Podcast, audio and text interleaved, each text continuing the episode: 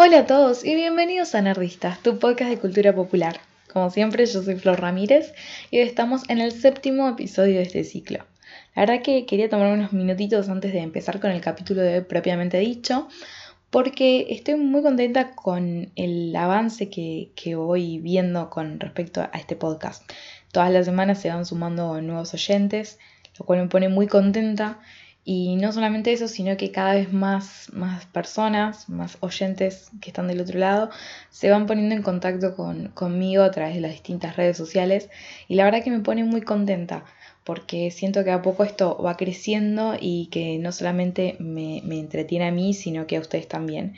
Así que eh, muchas gracias a todos los que esta semana en particular se, comunicaron conmigo y demás.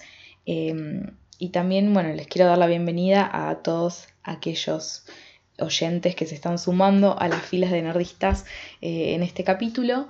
Si es la primera vez que nos estás escuchando, te invito a que escuches los capítulos anteriores si este te gusta, para que veas de qué cosas estuvimos hablando y que nos encantaría tu feedback, como siempre les digo. Y mm, ya saben que si se quieren poner en contacto conmigo, a mí me encanta. Así que lo pueden hacer ya sea por Twitter, por Facebook, por Tumblr, por Google Plus o incluso por mail. En todos los, todas las redes sociales nos buscan como Somos Nerdistas y ahí nos van a encontrar. Se pueden contactar conmigo desde ahí. O también si tienen ganas de, de explayarse un poco más, de tomarse, decir, bueno, me voy a tomar un tiempito, voy a, hacer algo un poco más extenso, me pueden, me mandar un mail a contacto como siempre, se pueden enterar de todas las novedades de, Nerdistas, de este, o sea, de este podcast Nerdistas o de todos nuestros otros podcasts en www.somosnerdistas.com. Ahí también van a tener siempre las novedades, todos los capítulos de todos nuestros podcasts van a estar subidos ahí. Y también les quería pedir que si tienen unos momentitos, em, que pasen por iTunes y que nos pongan estrellitas que está buenísimo, nos ayuda muchísimo. Y si pueden tomarse otro segundito más y comentarnos algo, eh, estaría buenísimo para que más personas se puedan enterar de lo que estamos haciendo y que se puedan seguir sumando a, este espacio. La verdad que con respecto a iTunes estamos muy contentos con la respuesta que hemos tenido hasta ahora. Eh, en la semana hubo momentos en los cuales llegamos a estar, creo que novenos en los top eh, podcasts de cine y televisión, que como la categoría principal de este podcast. Así que la verdad que nos pone muy contentos porque llegar a esos puestos, la verdad que es algo que... Y llegar, digamos, así, la verdad que, nos pone muy, muy, muy contentos. Y obviamente todos los que nos siguen en, en Twitter se enteran de todas esas cosas. Eh, lo mismo que creo que ya hemos puesto 150 en el momento de los top 200 eh, podcasts en general. Así que la verdad que, eso nos da mucha fuerza, me da mucha fuerza para seguir. Em, porque a veces, por ahí uno tiene un montón de cosas para hacer, facultad, trabajo y demás. Entonces, tener eh, el impulso de que del otro lado saber que hay gente que nos está escuchando y que les interesa lo que hacemos y que no solamente nos escucha y los números empiezan a crecer, sino que también nos escriben, se ponen en contacto, em, nos empiezan a, debatir con nosotros, eh, eso nos encanta, nos fascina y era, era la idea, digamos, atrás de, este espacio de Somos Nerdistas. Así que bueno, quería tomar unos minutitos para, decirles eso porque me parece que es súper importante. Y bueno, eh, dejando los parroquiales de lado, como saben, pónganse en contacto, eso me encanta porque ustedes por ahí no se dan cuenta, pero por ahí yo estoy no sé, cursando, estoy aburrida o estoy como, uy, cero ganas de hacer cosas y de repente por ahí me llega una mención de Twitter o me llega un DM o un, no sé, un mail o un mensaje de Facebook y es alguien, alguno de ustedes que por ahí me está diciendo, ay, estuve escuchando el podcast y me re gustó, siguen grabando o por ahí alguno te dice, ay, estaría bueno que que tengan, que hablen de tal cosa o, que, qué sé yo, o qué, es lo, tu opinión respecto de, tal tema, yo estuve pensando respecto a lo que dijiste esto y todo eso, y uno por ahí de repente esa cotidianidad se ve como se irrumpen ustedes y es, es hermoso porque me sacan una sonrisa a veces cuando el día, viste, está como se vuelve largo. Así que sigan haciéndolo, me encanta, me encanta, me encanta y siempre les respondo a todos. Así que bueno, espero seguir recibiendo mensajes porque es algo que me encanta. Eh, así que bueno, ahora yendo específicamente al tema que tenía ganas de hablar hoy. Última, eh, o sea, este fin de semana justo empecé a ver una serie que no es nueva, o sea, más o menos. estuve viendo Agent Carter de Marvel. Es la serie que está, digamos, protagonizada por la gente Carter que aparece en la primera película de Capitán América. Em, y me pareció, la verdad, fascinante. Me, me, me bajé, o sea, está en Netflix la primera temporada, que es precisamente por eso que la empecé a ver. Tenía ganas de verla, pero yo sí espero siempre que esté en Netflix, que es mucho más fácil. no tengo que, andar esperando nada, está todo ahí y puedo hacer un binge watching genial. Así que la empecé a ver ahí. Eh, en el fin de semana básicamente me miré toda la primera temporada, son ocho capítulos. La segunda temporada ahora ya me la estoy tramitando, todavía no la vi, así que solamente voy a hablar respecto de del primer, eh, la primera temporada. Y el hecho de, de, ver un personaje, obviamente femenino, estamos hablando de Peggy Carter, Em, como protagonista de una serie y específicamente una serie, digamos, de superhéroes, estamos hablando de Marvel, donde eh, la mayoría de, sus, si mal no recuerdo, ¿no? Los protagonistas principales de todas las, las, películas siempre están como lideradas por un rol masculino. Entonces tener una serie donde todo recaiga en los hombros de una mujer, en los hombres, en los hombros, hombres, uy, tengo esto un día, en los hombros de una mujer eh, es extremadamente interesante. Y la verdad que considero que está muy bien hecha. Y entonces eso me hizo pensar, bueno, a ver, de qué personajes así femeninos, fuertes, protagonistas eh, me, me habían marcado a mí a nivel, digamos, personal, si se quiere. Entonces estuve pensando un poco respecto de, bueno, de qué cosas miraba cuando por ahí era más chica, pero ahí no tan chica, por ahí cosas viejas o no tan viejas. Y mm, teniendo en cuenta esta idea, ¿no? De ver quiénes eh, habían hecho roles de estas características. Y, y, bueno, como empezar a hablar un poco de eso, porque siempre, digamos, en, en todo lo que es las, las, series de, de televisión y, las películas y demás, siempre, obviamente, se está hablando mucho acerca de esto, está como hay una especie de no una especie, hay una desigualdad respecto de la importancia de los roles femeninos o a qué, a qué apuntan esos roles femeninos en el desarrollo de las historias en contraposición a lo que pasa con los hombres. Siempre, digamos, incluso en lugares donde tenemos personajes femeninos, em, eso no significa de que en esa película o en esa serie no haya una brecha em, digamos, eh, que separe a los hombres de las mujeres. Entonces, con respecto a eso, antes por ahí de, empezar a hablar de, esta pequeña listita o estos personajes que, yo pensé cuando, estaba decidiendo el tema para el capítulo de hoy, dos cosas me gustaría tener en cuenta. Tenemos lo que se llama, en primera instancia, el test de Bechtel, que es un test que me parece súper interesante, que es precisamente es un sistema en el cual sirve, para evaluar la brecha, de género en películas, en cómics, en series, en obras de teatro, ¿no? en cualquier parte. Y tiene tres reglas extremadamente simples. En primer lugar, tiene que haber al menos dos personajes femeninos en la historia. Estos personajes tienen que en algún momento hablar entre sí. Y la tercera regla es que la, digamos, la conversación que estos personajes entablen tiene que tratar de algo más que, no, que digamos que no sea únicamente del, hombre.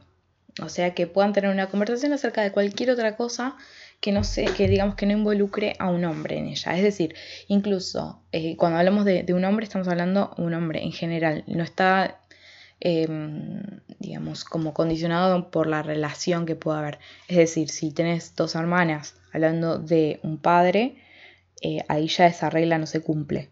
O sea, a ese punto estamos hablando. Y lo interesante respecto de este, este, test, me parece que es algo que es bastante simple, primero de recordar en primera instancia, y segundo que nos da un parámetro que me parece que es, interesante como para por lo menos hacer una, una primera aproximación a esta idea de bueno, los personajes femeninos y el lugar que ocupan en, en las historias. Lo interesante respecto de, este, de este test en particular que me gustaría compartir con ustedes es que eh, este test eh, dice que, o sea, en, su aplicación, em, dice cuando se lo aplica a, muchísimas películas, principalmente películas ganadoras del Oscar, por ejemplo, de 108 películas nominadas a Mejor Película en los Oscar, dice entre 2000 y 2016, dice solamente el 55% pasan ese test. Y de las 16 películas que en estos 16 años ganaron el Oscar a Mejor Película, solamente 9 superan el test. Entonces estamos hablando de que incluso hoy, en pleno siglo XXI, eh, la brecha entre hombres y mujeres eh, en las en, este caso en la industria digamos del cine y de la televisión sigue estando presente y no solamente eh, en, respecto de los personajes femeninos en estas historias y los roles que cumplen, sino también, como ya hemos visto bastante, digamos, eh, bastantes actrices, dejando en claro que las mujeres cobran un salario menor que los hombres por el mismo trabajo. Entonces, eh, esto que es algo que se evidencia a nivel de industria, se evidencia también a nivel de las historias que se cuentan. Y eh, tengo una lista, les voy a leer algunos de, mm, algunas de las películas que son extremadamente conocidas, que todos hemos visto en algún momento, que no cumplen este test. Por ejemplo, la trilogía original de Star Wars, eh, Cuando Harry conoció a Sally, Avatar, Misión Imposible, primer Toy Story, Back to the Future, Tom Raider, X-Men. Estamos hablando de un montón, el quinto elemento, un montón de películas que incluso tenemos personajes eh, femeninos que por ahí uno podría pensar que esto no se cumple, pero ¿qué pasa? El tener un solo rol femenino a lo que nos lleva es a otra, a lo que se llama el principio de Pitufina, que esto me pareció fascinante ya el nombre. Lo que hace el principio de Pitufina es lo siguiente, es analizar a las películas en las que únicamente hay un personaje femenino. Y este personaje femenino que se encuentra en la película tiene un patrón de comportamiento que es muy definido. Y por lo general tiende a chocar con el personaje principal, que obviamente sería el hombre. Eh, entonces se presenta a, ese rol femenino como en oposición eh, al, hombre, ¿no? al masculino. Eh, lo que se ve con el principio de Pitufina es en estas películas donde solamente tenemos un rol, digamos, un personaje femenino, es que tenemos visiones muy, eh, digamos, limitadas y estereotipadas de lo que es ser mujer. Y si nosotros tenemos un grupo de hombres y tenemos un personaje femenino solo, ese personaje femenino se va a presentar como la excepción a la normatividad que viene del lado de, la, de los hombres. Entonces, primero se muestran como opuestos y se muestra a que esa mujer en realidad es una excepción entre todas las mujeres porque puede como compartir ese espacio con todos esos hombres también. Entonces, eh, lo que vemos es que muchas películas que nosotros, yo cuando estaba haciendo esta, viendo la lista esta justo de, los, de películas que no pasaban el test, eh, este test de Bechdel, eh, yo pensaba, por ejemplo, Tom Raider es una película que me encantó cuando era chica y que para mí digamos, presentaba una mujer fuerte y demás, qué sé yo. Pero claro, que lo que se nos está mostrando es algo que me parece que, por eso eh, pensando en, Agente Carter, eh, me despertó la idea de, empezar a hablar de esto. Es que precisamente un Tom Raider siempre es la mujer que está en un ambiente masculino y que siempre está em, relacionándose con los hombres. Eh, y es una excepcionalidad, es verdad, eh, respecto del resto de las mujeres. Es como la, mujer que no es, encima Tom Raider no pienso en, su ropa y demás, en su forma de, actuar es como en cierto sentido casi lo, contrario a lo que se consideraría, entre muchas comillas, lo femenino y eh, se la presenta como mucho más cercana a los hombres también hasta en su apariencia. En cambio, lo que vemos en, en, por ejemplo, lo que digo en Agente Carter es que Peggy al principio, eh, digamos, a medida que va avanzando la primera temporada, digamos, la relación que empieza a, desarrollarse entre Peggy y Angie, eh, me parece que es súper interesante porque en primer lugar no se ve la competitividad que muchas veces entre roles femeninos en las historias se ve. Digamos, ahí vemos, eh, digamos, una relación de amistad que no está basada en la competitividad, sino está bien en, un compañerismo, en un, digamos, en una acompañarse, que me parece que en cierto sentido es lo más cercano, por lo menos, a, los tipos de, mm, de relaciones que, en las cuales yo pienso cuando pienso en amigas mujeres, ¿no? Eh, en mi caso personal, tuve la, tengo la suerte de que tenemos un grupo en el cual se da la casualidad de que obviamente somos todas mujeres, casi todas mujeres. Tenemos un, hombre ahí, el, texto, el de Belladel, en, el caso del hombre no se estaría cumpliendo. Eh, pero en el cual ¿no? siempre es como el acompañarse y cada una que se, digamos, potenciarnos mutuamente. Y me parece que son ese tipo de relaciones, esa complejidad en la relación femenina, muchas veces se pierde de vista. Que también me parece que es el resultado del hecho de que no solamente, eh, digamos, visualmente a nivel de las historias, los personajes femeninos son, digamos, son escasos muchas veces, o si no están como subordinados en su conducta o en su, digamos, en su caracterización a em, sus contrapartes masculinas, eh, es el hecho de que no hay tantas guionistas mujeres. Digamos, incluso en el ámbito de los guionistas, que son aquellos que de alguna forma dan, de alguna forma dan forma, valga la redundancia, a las historias que nosotros consumimos, em, no, digamos, no hay, eh, ahora empiezan a ver y hay un montón de excelentes guionistas, no digo que no hay, sino que en comparación con la cantidad de guionistas masculinos que hay, no tenemos tantas guionistas femeninas que presenten, digamos, visiones por ahí más cercanas eh, y no tan estereotipadas. Em, lo mismo pasa con, las directoras mujeres y, demás. Digamos, de a poco vamos conquistando nuevas cosas, pero digamos, em, eh, me parece que, eso está bueno pensarlo además. O sea, hablar de que eh, haya directoras mujeres o que haya guionistas mujeres no quiere decir que solamente se, puedan contar historias para mujeres. Eso también es algo que tenemos que desterrar.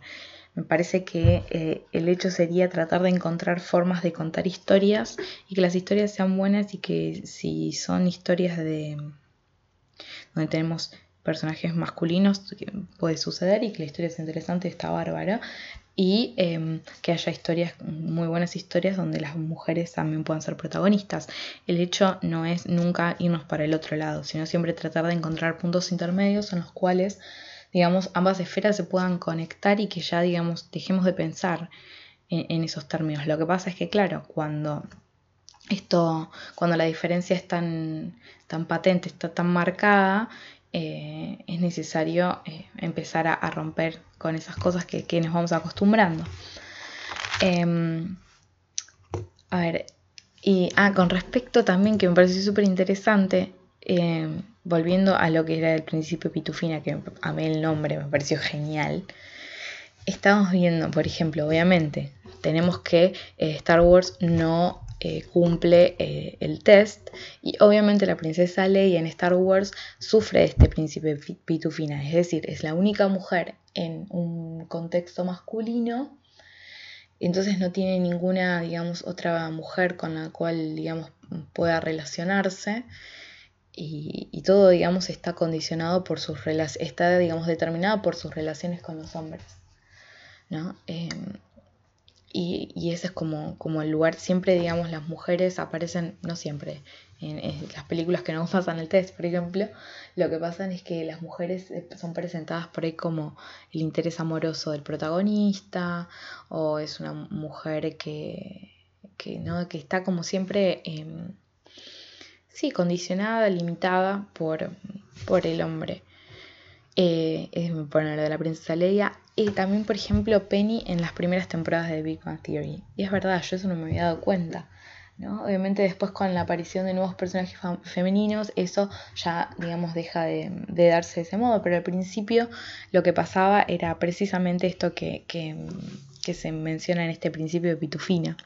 También, obviamente, tenemos a su Storm en Los Cuatro Fantásticos, a la Viuda Negra en Los Vengadores. ¿no? Entonces, todos estos personajes, eh, si bien a veces son súper interesantes y tienen características que, están buenas que son que son súper rescatables, em, no solamente importa lo que, lo que pueden hacer, digamos, sino em, el hecho de que no sea es como es la mujer que vive en un mundo de hombres, porque ahí lo que se estaría diciendo, lo que estaría como subyaciendo como idea a, eso es que la norma, digamos, la norma está del lado de lo masculino y que la mujer de alguna forma irrumpe en eso. Y la mujer muchas veces que irrumpe en ese contexto parecería que la única forma de que lo haga es como relegando en cierto sentido ciertas características de su feminidad, como si eso en realidad fuera algo negativo. Me parece que lo que tenemos que empezar a, pensar o por ahí a tener en cuenta, esto obviamente siempre dejándolo abierto a la discusión, es el hecho de que, em, digamos, lo, pensar en, en, términos de bueno, lo femenino y lo masculino como cosas separadas y como absolutos puede llegar a traer muchos problemas porque, digamos, una, una mujer puede ser femenina y poder desempeñarse perfectamente en su carrera, eh, y eso no significa que tiene que, perder esas características o, si no es femenina, no quiere, digamos, eh, no es delicada, por ejemplo, en sus, en sus formas y demás, eso no lo hace menos mujer. Eh, y eso como son cosas que están buenísimas y que están geniales cuando se ponen eh, a debatir porque son temas que afectan a la realidad. Muchas veces se piensa que, que el arte no es útil o que, digamos, está por debajo en importancia de cosas como por ejemplo la ética y demás, siempre en el tema de, la filosofía. Otro día estaba en clase y un compañero hace un comentario respecto, dice, no, bueno, a ver, lo que pasa es que, a ver, si estamos hablando de estética, bueno, como que no importa tanto porque obviamente comparado con eh, los problemas de la ética, dice que donde por una concepción de, persona o concepción de lo que está bien o de lo que está mal o de cualquier problema ético, digamos, el resultado puede, eh, no sé, significar la muerte de miles de personas, dice en el arte eso no pasa. Y a mí eso me quedó dando vueltas y me pareció que, no, no, sé si estoy, no estoy de acuerdo con esa concepción de que el arte, digamos, es menos importante porque eh, no, no, afecta directamente la vida. Porque lo que hace el arte, de alguna forma, es servir como instrumento que... Em, digamos, ayude a que se logre la aceptación social de un determinado estatus. Si nosotros eh, en el arte todo el tiempo vemos que, los roles femeninos están, digamos que las mujeres están condicionadas y que están siempre como subordinadas al poderío de los hombres, que siempre, digamos, eh, tienen que hacer el doble o el triple eh, para demostrar que son capaces, que incluso cuando una mujer puede hacer exactamente el mismo trabajo en, la misma calidad, del mismo tiempo, todo igual que un hombre, eh, eso nunca es suficiente en sí mismo para, para, que sea reconocida y que siempre parece que para que una mujer se destaque tiene que ser eh, extraordinaria por encima de, de, la media, de, pero siempre la media está en el hombre. Eh, si todo eso nosotros eh, lo vemos constantemente, incluso en, lo que consumimos en forma diaria, sin darnos cuenta, eso es una forma de adoctrinamiento también que hace que se mantenga ese status quo. Entonces la importancia del arte también me parece que viene por ese lado. Y cuando hablo de arte, para mí, eh, pensar en la cultura popular y pensar en el arte no son cosas distintas pueden ser modos eh, distintos de, expresión y demás, pero hay algo artístico para mí que está presente en, la cultura popular, no es algo que, tiene que ser, eh, digamos, relegado a una, segunda instancia o como algo que, es, como que está degradado. Entonces, em, por eso que me parece que está bueno empezar a pensar estos temas y está bueno que empiecen a aparecer personajes que muestren digamos, personajes femeninos que además no sean, eh, que sean complejos, o sea, que, mm, que, sean buenos personajes y que sean personajes fuertes, no solamente, eh, digamos, por ejemplo, una fortaleza física, eh, sino también que sean buenos personajes en primera instancia, más allá, digamos, de, de su sexo o de su elección sexual, que sean personajes que, que tengan incluso sus vulnerabilidades y que, pero que esas vulnerabilidades eh, no nos hagan decir, ay, bueno, sí, está bien, vamos a perdonarle esto porque es mujer y, como que siempre la vulnerabilidad, cuando hablamos de vulnerabilidad parecería ser que es algo negativo, que es algo despectivo. Y me parece que, que en realidad es la puerta a la vulnerabilidad, primero que es lo que nos permite conectarnos con los personajes y lo que los hace más cercanos a nosotros, porque todos tenemos puntos en los cuales somos vulnerables, pero eso no quiere decir de que vamos a, ser menos competentes o que tenemos menos para ofrecer por esas eh, vulnerabilidades. Entonces me parece que, es por eso que es súper importante que estos personajes sigan apareciendo. Y como les decía, hoy estuve pensando un poco respecto de cuáles fueron mis personajes, digamos, preferidos, eh, así como mujeres fuertes que, me parecieron súper inspiradoras. En primer lugar, tendría que decir que eh, Buffy Summers, de Buffy the Vampire Slayer, Buffy la Casa de Vampiros, em, como ya sabrán los que escucharon el capítulo en el cual hablé respecto de Buffy, o sea, yo crecí toda mi preadolescencia, miré Buffy y es algo que hasta el día de hoy, de vez en cuando me pinta ver un capítulo y lo veo. Y la verdad que cuando era chica, ver un personaje, em, principalmente en las primeras temporadas donde ella era una chica, digamos, que vos la veías y era una chica normal, incluso era como el, digamos, el cliché de la mina que iba a estar siempre en, apuros, ¿no? De la damisela en apuros, que también eh, fue una, decisión de, de Whedon, que dijo, bueno, quería tomar el personaje que típicamente iba a ser el, primero en morirse de una película de terror, por ejemplo, y demostrar que en realidad eh, no tenía nada de frágil. ¿no? y que se podía enfrentar a las situaciones y no dependía de nadie más. Y lo que me encantaba de Buffy era no solamente que era ella, digamos, era fuerte y que podía físicamente combatir eh, a los demonios y demás, sino que me parecía súper interesante esto a medida que también el personaje fue creciendo, em, cómo se empezó a volver ella mucho más fuerte y era capaz, y me parece que la fortaleza no era física necesariamente, sino que era una fortaleza, digamos, emocional y de, poder tomar decisiones.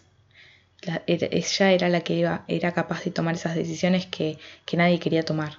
¿No? Era, me parece que el tomar decisión demuestra siempre una, digamos, un poder, de un agente en cuanto a que permite em, que demuestra que efectivamente el, personaje es, interesante, me parece siempre cuando toman decisiones, porque eso demuestra de que el, personaje es tiene responsabilidad por un lado, perdón, y em, que, es capaz de hacerlo. Y cuando, porque cuando uno toma una decisión, está poniendo en la balanza un montón de cosas, y muchas veces uno tiene que como sacrificar, entre comillas, algo para obtener otra, otra cosa. Entonces, el tener el valor de tomar esas decisiones y asumir los riesgos que esas decisiones eh, incluyen es algo que, requiere mucha fortaleza y me parecía que eso era en, Buffy era súper interesante. Específicamente, por ejemplo, se me viene ahora a la cabeza final de la quinta temporada cuando ella decide sacrificarse para salvar a su hermana. ¿no? E, eso es, ella toma la decisión a sabiendas de lo que le iba a pasar, pero eso no, digamos, no, hace que, se vuelva para atrás y que, se arrepienta de eso. Ella lo hace y se compromete con eso y toma la decisión. Y me parece que eso es algo que, demuestra una fortaleza y más es una fortaleza que va más allá de que ah, es mujer. No, es, es algo que me parece que cualquier personaje que tenga esa característica es un buen personaje. Entonces está bueno por ahí a veces pensar esos los personajes que nos interesan y que nos gustan pensarlos más allá de su sexualidad. A veces se complica, pero qué sé está bueno por ahí como, como ejercicio. ¿no? Se me acaba de ocurrir así como al pasar. Em, por ahí, yendo más a, la actualidad, otro personaje que parece súper interesante es, eh, creo que mencioné a esta serie en el capítulo anterior, eh, la serie The Fall, eh, donde mm, el personaje principal, Stella Gibson, es eh, una policía de, mm, de, la metropolitana de Londres que viaja a Belfast, en Irlanda del Norte, si no me equivoco, si me equivoco, perdón. Eh, ella viaja para ayudar a resolver, digamos, hacer una revisión de un caso en el cual una mujer eh, había desaparecido o no había aparecido y después había aparecido muerta, esa investigación no avanzaba, entonces ella iba a, digamos, va a Belfast a hacer la revisión para asegurarse de que se hayan eh, cumplido todos los protocolos necesarios, que se hayan tomado todas las, precauciones y que además eh, se hayan investigado todas las cosas que debían investigar y que esa investigación se haya llevado a cabo en forma, digamos, correcta. Entonces, cuando está ahí, ella empieza a investigar y empieza a encontrar eh, como ciertos puntos de conexión con otros, em, con otros casos que habían sucedido con anterioridad o que fueron sucediendo después incluso y em, empieza a investigar eh, más profundamente este, este posible asesino serial. Les recomiendo la serie, está en Netflix, es alucinante.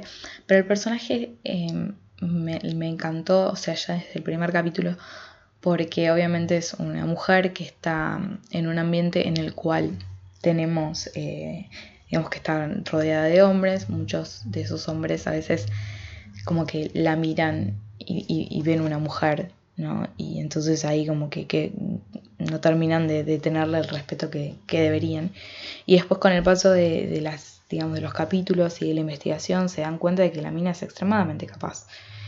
Y lo interesante de la serie es que obviamente no es el único rol femenino, por eso pasa el test de Bechdel. Tenemos también una patóloga, tenemos otra policía femenina que, mm, que hace que patrulla, que, que ella la, la, la ayuda con su investigación y demás. Y y la verdad que, nos muestra mujeres que son competentes y que pueden desarrollar su trabajo perfectamente y que eso no significa bajo ningún punto de vista perder, digamos, ser menos delicadas o, ser, digamos, no sé, ser menos femeninas, esto que veníamos marcando y lo, lo, que, lo que sea que femenina significa. Em, obviamente, eh, este, eh, el rol este de Peggy Carter me parecía otro gran digamos, otra gran eh, mujer que, está bueno ver en televisión precisamente, básicamente por esto, son estas características, que son minas que son extremadamente capaces de cumplir su labor, lo hacen perfectamente y bueno, tratan de balancear eh, su vida digamos, eh, personal con su vida laboral, pero es una lucha que me parece que, que tienen todos, incluso los hombres también. Entonces verla en las mujeres está como súper interesante. Así que obviamente que hay un montón más, qué sé yo, eh, por ahí en, otras, en otro tipo de series también yo por ahí me centré más en justo, bueno, Peggy Carter y Buffy Summer son como más de otro tipo de series. Por ahí Stella Gibson es de, una serie más de crímenes y demás. Son distintos, eh, distintas cosas. Pero qué sé yo, también hay, muchos roles, por suerte, en la, en la actualidad. Que yo, Carrie Mathison de mm, Homeland o Alicia Florrick de Good Wife, eh, Annalise Keating de mm, How to Get Away with Murder. Como todos roles que, donde empezamos a ver mujeres como súper fuertes en, en, roles centrales, que tienen agentes, digamos, que, que pueden tomar sus propias decisiones, que hacen sus propios, digamos, moldean sus propias vidas y sus propios destinos son responsables de sus decisiones y de las cosas que esas decisiones conllevan. Y bueno, eh, qué sé yo, no sé qué, qué, es lo que piensan ustedes, me encantaría recibir un poco de feedback. Como siempre, esto es más que nada una, una discusión, desde mi parte empieza siempre como una reflexión en voz alta es como compartir con ustedes las cosas que a mí me parecen, que a veces incluso por ahí pasan los días y por ahí, como que me queda dando vuelta alguna cosa y digo, ah, pero podría haber dicho tal cosa, o por ahí esto no es tan así. Así que, como siempre les digo, es algo que, todo está abierto a debate, por eso me encanta cuando del otro lado me, mm, digamos, hacen comentarios de cosas que a ustedes les parecen, porque a veces uno eh, puede siempre seguir como descubriendo cositas interesantes para, para pensar. Así que bueno, eh, por el día de hoy me parece que vamos a dejarlo acá. Obviamente vamos a volver a hablar de, esto, de este tema porque hay muchísimo más para trabajar, eh, como siempre. La filosofía siempre me parece que tiene que ver con las preguntas y nunca con las respuestas. Siempre me parece que lo que, por lo menos a mí, como estudiante de filosofía, no me voy a llamar filósofa, no me, no, me corresponde esa etiqueta. Em, me parece que siempre la filosofía, lo interesante es precisamente el hacerse las, hacer las preguntas y empezar a, a, ver por esos lados. Me parece que llegar a respuestas es algo que es muy complicado para la filosofía y, está bueno, porque lo que nos demuestra la filosofía es que siempre se puede seguir pensando, incluso cuando consideramos que llegamos a un punto, eh, digamos, sólido, siempre se puede seguir pensando y se podemos seguir descubriendo nuevas cosas, nuevas perspectivas, pero hay nuevos detalles o nuevas aristas que no nos habíamos dado cuenta antes de que podíamos tomar en, digamos, en consideración. Así que bueno, eh, espero su feedback. Y si por esas casualidades hay gente que nos está escuchando que es de ya sea Buenos Aires, de Capital Federal o de La Plata, me gustaría, eh, tenía ganas de por ahí ver si podemos armar alguna especie de taller de lectura o algo en el cual hablemos de estos temas como paralelo a, este podcast. Así que si hay alguno de ustedes que esté interesado, sabe de alguien que le puede interesar, pónganse en contacto. Esto es así como una idea que tengo, no quiere decir que vaya a darse ni que se vaya a dar en el corto plazo, pero uno nunca sabe. Así que ya saben que ante la duda, contacto somosnerdistas.com y eh, me pueden decir qué les parece la idea o tirar incluso sugerencias y cosas así. Así que por el momento me despido. Eh, nos espero la semana que viene en un nuevo episodio de Nordistas, tu podcast de cultura popular. Chao, chao.